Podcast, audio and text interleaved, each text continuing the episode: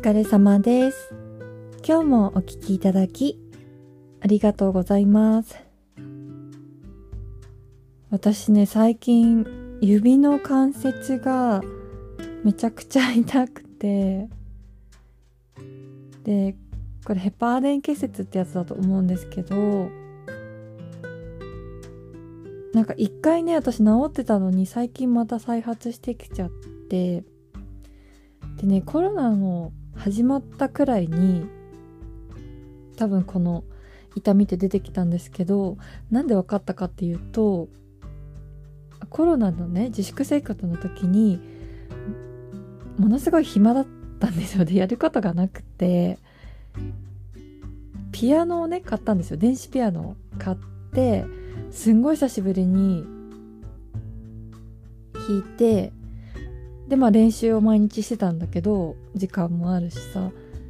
なんかね、どうもやっぱ関節が痛いんですよね、ピアノを弾くと。で、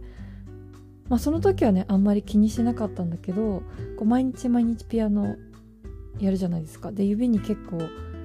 負担というか負荷もかかると思うんですけど、そうすると、痛みがさ、どんどんこう強くなってって、で、仕事でパソコン使うんですけど、キーボード叩く時も痛いし、あの、一番痛い時はマウスを使う時、クリックする時とかがすごい痛くなっちゃって、で、これ日常生活にもさ、支障が出てきちゃってるから、なんでだろうって思って調べたら、こうヘパーデン結節っていうのが分かって、でね、これ調べると、あの、変形痛みもあるんだけど、指がこう曲がったり、変形しちゃったりも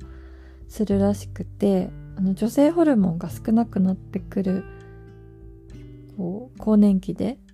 女性ホルモンが少なくなってくると、こう出てきやすい症状らしくて、第一関節が変形するとヘパーデン結節で、第二関節だとプシャール結節っていうらしいんですね。で私多分ヘッパーデン結節なんですけどでネットで調べたらあのエクオールっていうサプリメントがいいって書いてあってでエクオールのサプリメントとで多分同じぐらいに始めたのがプラセンタ注射を私やったのでその2つを併用して続けてたらあの痛みなくなってきて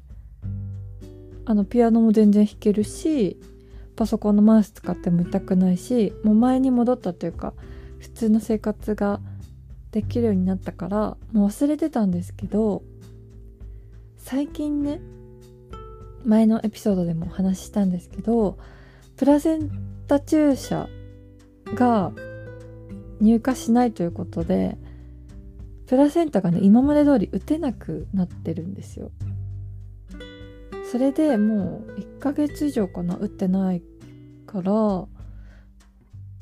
分それでホルモンのバランスとかもさ変わっちゃったのかなって思ったんですけどそれでね痛みがまた再発というかこのままさ指とかも変形してきちゃったらちょっと嫌だなと思って。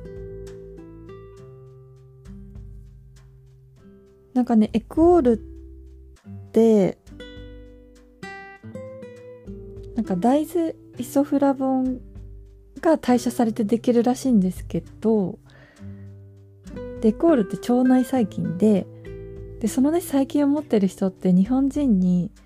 50%しかいないんですって。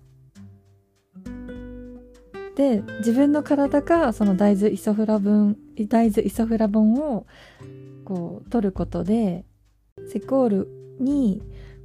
変えることができるのかできないのかっていうのがエクオール検査っていうので調べられるらしいんですよ。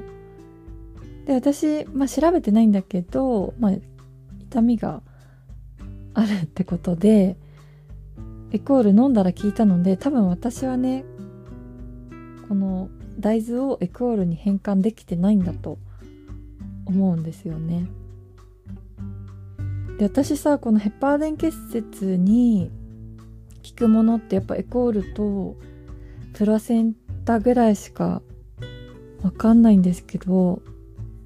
もしお聞きいただいてる方の中に、なんかこんなのも聞くんじゃないっていうのをご存知の方いらったいらっしゃったら、ぜひ教えてください。今日もお聞きいただき、ありがとうございました。ご意見、ご感想、ご相談のメールをお待ちしております。インスタの DM からもお待ちしております。あと、Spotify でお聞きたいお聞きいただいている方は、エピソードの概要欄のところに Q&A のボックスがありますので、そちらからもよろしくお願いします。お待ちしております。